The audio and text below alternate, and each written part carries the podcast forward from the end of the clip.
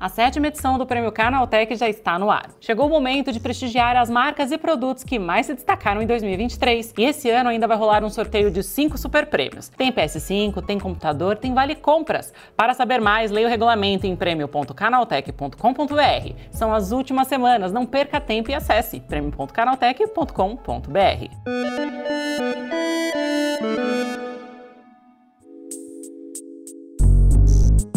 Olá, eu sou Gustavo Minari e está começando agora o podcast Canaltech. A inteligência artificial tem sido fundamental no combate e prevenção às movimentações ilícitas no Pix. Atualmente, as contas laranjas são um dos fatores que mais preocupam as instituições financeiras. Para falar sobre esse assunto, eu recebo hoje aqui no podcast Canaltech a Rafaela Helbing, que é CEO da DataRudder. Então vem comigo que o podcast Canaltech de hoje está começando agora. Olá, seja bem-vindo e bem-vinda ao podcast que atualiza você sobre tudo o que está rolando no incrível mundo da tecnologia. Mesmo adotando medidas de segurança, muitas empresas ainda sentem dificuldade em rastrear contas bancárias fraudulentas.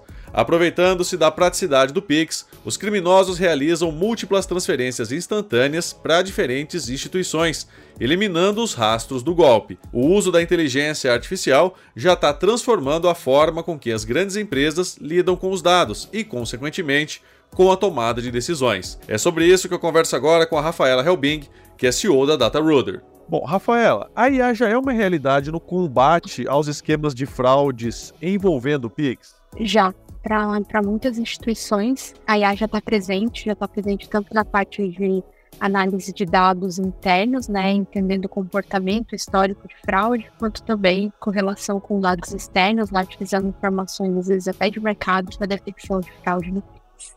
Como e onde essa tecnologia está sendo aplicada na prática? Boa na prática, o fraudador ele tem um comportamento muito padrão, né? Por exemplo, assim, a gente sempre olha a fraude que a gente fala no cash-in e no cash-out. O cash-out é quando um cliente está mandando dinheiro para a chave de um fraudador. E aí pode ser no caso, por exemplo, de é, um golpe de WhatsApp, um roubo de celular, um outro tipo de golpe de engenharia social, invasão de conta. Então, isso é uma, uma fraude de cash out. Estou mandando meu dinheiro para alguém. E essas fraudes, elas têm características parecidas. Às vezes eu estou mandando dinheiro para uma chave que eu nunca mandei antes, um valor muito alto. São transações, às vezes, velocidade transacional muito rápida. Né? Roubo de celular, normalmente, é uma velocidade transacional muito rápida. O fraudador, o padrão, ele quer tirar o dinheiro o mais rápido possível.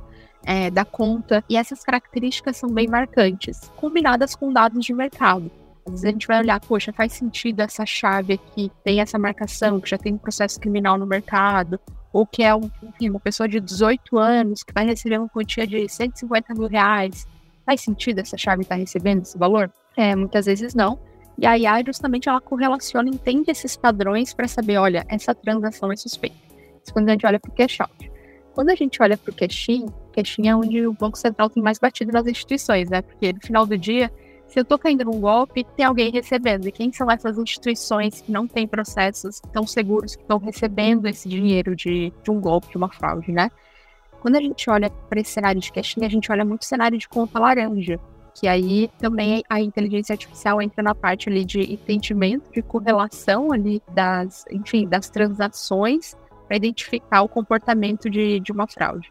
Uma conta laranja é uma conta que o dinheiro entra e sai, entra e sai muito rápido, o balanço da conta é um balanço muito próximo a zero, porque o fraudador, ele, o dinheiro ele passa e sai, né? Ele não, não fica ali naquela conta. É, normalmente existem algumas transações de teste que a gente identifica, algumas transações que na descrição do Pix a gente também identifica algum tipo de código enviado entre eles para identificação de toda a teia de, de contas de malha que eles têm de contas laranja.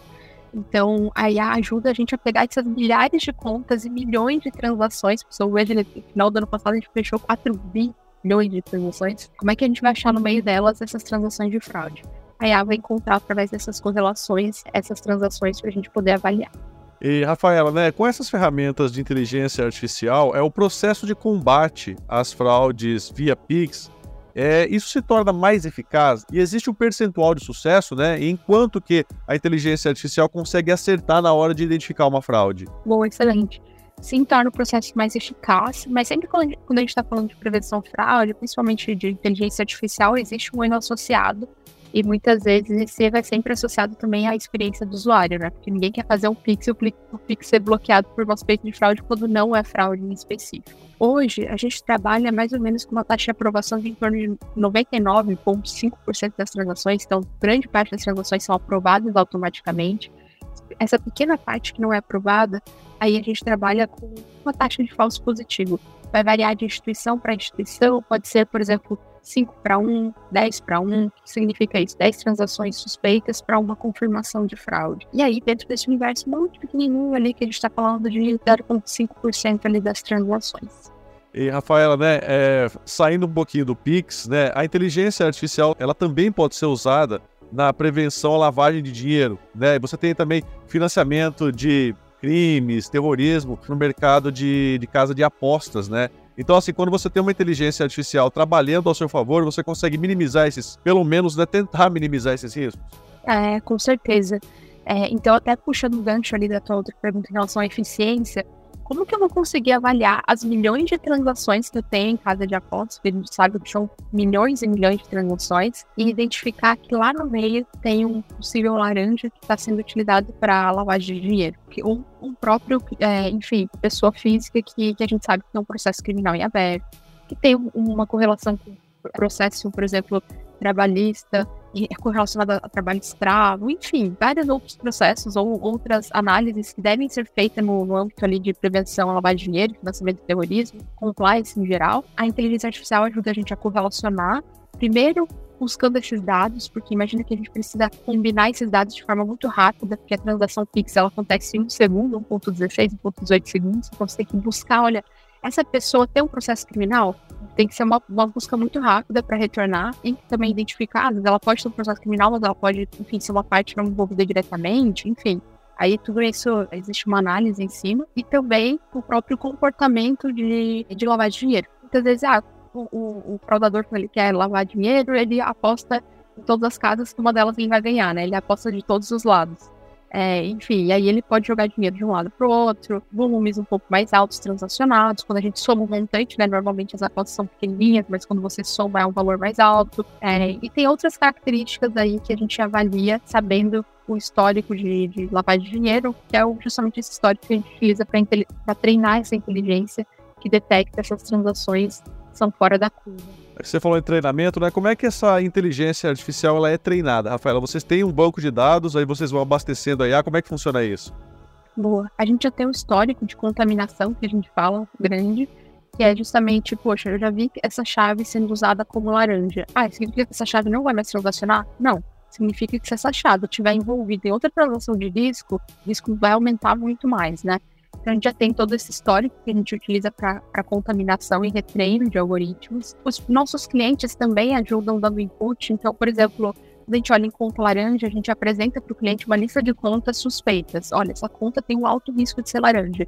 E o cliente dá um feedback para a gente, quando ó, realmente era laranja ou não, não era laranja com esse feedback, a gente também retreina o modelo, é, identificando quais as contas a gente já contou com alto risco que o cliente avaliou e não era laranja. Então pode ser uma característica do cliente mesmo. Então isso tudo é utilizado no retreino do modelo. Outro ponto super importante que a gente não pode esquecer é que agora a gente também para as instituições financeiras e meios de pagamento, a gente tem os dados da resolução conjunta número 6, que é justamente esse consórcio aí de, de dados que o mercado, que o Banco Central obrigou o mercado a fazer para compartilhar dados de indício de fraude e fraudes confirmadas ali. Então, esse dado também pode ser utilizado por instituições financeiras, meio de pagamento, a gente já está conectado a eles, então as instituições que são regulamentadas pelo Banco Central, elas já conseguem adicionar o motor delas para treinar o algoritmo delas essas informações da resolução também.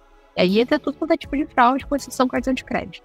E Rafaela, né, é, para a gente ir encaminhando aqui para o final, você acha que, principalmente nessa questão, quando a gente fala de identificação de conta laranja, a inteligência artificial ela é mais eficiente do que um agente humano, por exemplo? Sim, ela é mais eficiente porque ela consegue avaliar mais contas de forma mais rápida e encontrar mais correlações. Mas o humano no, na ponta também é fundamental para ele avaliar casos específicos, né? Tirar um pouco, às vezes a IA pode entrar numa bolha específica, olha, conta laranja é isso. Na verdade, às vezes pode ter um cliente ou outro que tem essa característica, um modelo de negócio, por enfim, aí N fatores. Então, um humano na conta também é fundamental na hora de validar se aquela conta de alto risco realmente é laranja, até para dar um encaminhamento correto para aquela conta de um possível encerramento, um possível report, e também para dar esse feedback: olha, é uma conta laranja, não era. É, o entendimento do humano no negócio é fundamental para saber quais os dados são relevantes para treinar a IA. Então, olha, por exemplo, ponto importante ali que, que a gente comentou, poxa, foi um, foi um humano que pegou as primeiras contas que estavam com código na descrição do Pix que indicavam laranja. E ele falou: olha, a descrição do Pix pode ter alguma coisa relevante, vamos adicionar no treino do modelo também. Então, o humano é fundamental. Mas o humano é muito mais com a inteligência ali em si, que é algo que o computador não consegue replicar, e computador com a inteligência mais de aprendizado de máquina mesmo, que é repetição, né? Aprendizado por repetição, por histórico. Então, eu acho que é, os dois são fundamentais, mas a inteligência artificial vai apoiar nossa velocidade nessa eficiência na detecção. Ou seja, né, a inteligência artificial ela faz o trabalho pesado, né, Rafael? É, exatamente. Faz o trabalho que, que, a gente chama quase, é quase o nosso trabalho manual do passado, né? Ela vai fazer o trabalho repetitivo, o trabalho que a gente pode delegar para uma máquina. Agora tem muita coisa ainda que a gente não pode delegar para a máquina e que só realmente um humano pode apoiar ali no negócio e em combate à fraude a gente precisa aliar as duas coisas. É isso aí, Rafaela. Muito obrigado pela tua participação e um ótimo dia para você, hein? Obrigada, Gustavo. Tá, e essa foi a Rafaela Helbing falando sobre como a inteligência artificial pode ajudar a combater fraudes no sistema financeiro. Agora se liga no que rolou de mais importante nesse universo da tecnologia no quadro Aconteceu Também.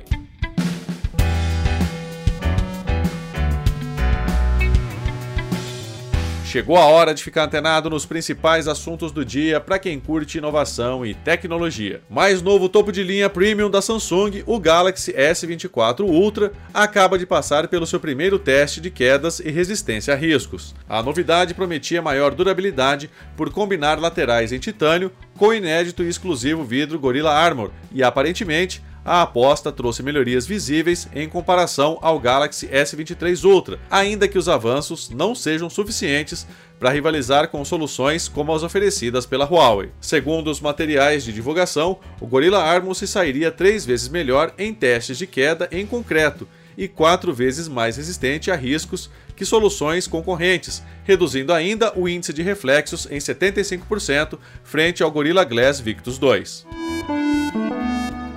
O recurso de detecção dos níveis de oxigênio no sangue do Apple Watch foi capaz de salvar mais uma vida. O filho de um homem passou mal enquanto estava em um local no Peru com mais de 4 mil metros de altitude. Nessas condições, o adolescente de 14 anos desenvolveu a doença da altitude, uma condição que pode levar à morte caso não seja acompanhada adequadamente. O pai do menino usou seu próprio Apple Watch no filho e monitorou a saturação de oxigênio durante a noite até que a ajuda profissional chegasse no dia seguinte. A GWM vai fabricar oito modelos de carros eletrificados no Brasil. O primeiro veículo elétrico a ser produzido na fábrica de Iracemápolis seria a Pickup Power, mas o bom desempenho do Raval H6 fez a marca mudar de ideia sobre o modelo de estreia. Além do Raval H6 em duas versões híbrida e híbrida plug-in e da Power, mais cinco modelos eletrificados devem ocupar a linha de montagem da planta no interior de São Paulo. Um deles será um SUV compacto produzido sobre a mesma plataforma do H6. A Samsung deve atualizar a sua linha de fones de ouvido neste ano com o modelo Galaxy Buds 3 Pro, e algumas possíveis características do produto foram comentadas em rumores recentes. Uma novidade poderia ser o suporte para a tradução de chamadas de forma simultânea, assim como ocorre com a linha Galaxy S24. Também é esperado que o recurso funcione sem a necessidade de uma conexão com a internet, diferentemente do que acontece com os Pixel Buds do Google, por exemplo.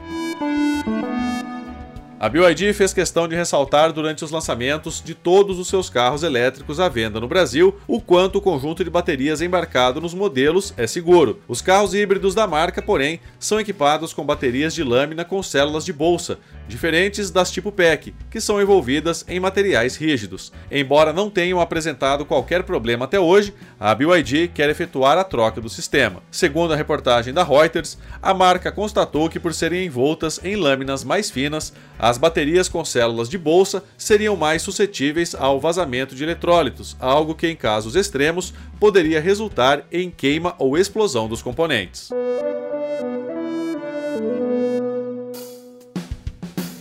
Tá aí, com essas notícias, o nosso podcast Canaltech de hoje vai chegando ao fim. Lembre-se de seguir a gente e deixar uma avaliação no seu aplicativo de podcast preferido. É sempre bom lembrar que os dias de publicação do programa são de terça a sábado, com o um episódio novo às 7 da manhã, para acompanhar o seu café. Lembrando que aos domingos tem também o Vale Play, o podcast de entretenimento do Canaltech. Esse episódio foi roteirizado e apresentado por mim, Gustavo Minari, e a edição foi da Natália Improta. O programa também contou com reportagens de Renan da Silva Dores, Paula Amaral e Vinícius Mosquen. A revisão de áudio é do Wallace Moté, com trilha sonora de Guilherme Zomer. E a capa desse programa foi feita pelo Eric Teixeira.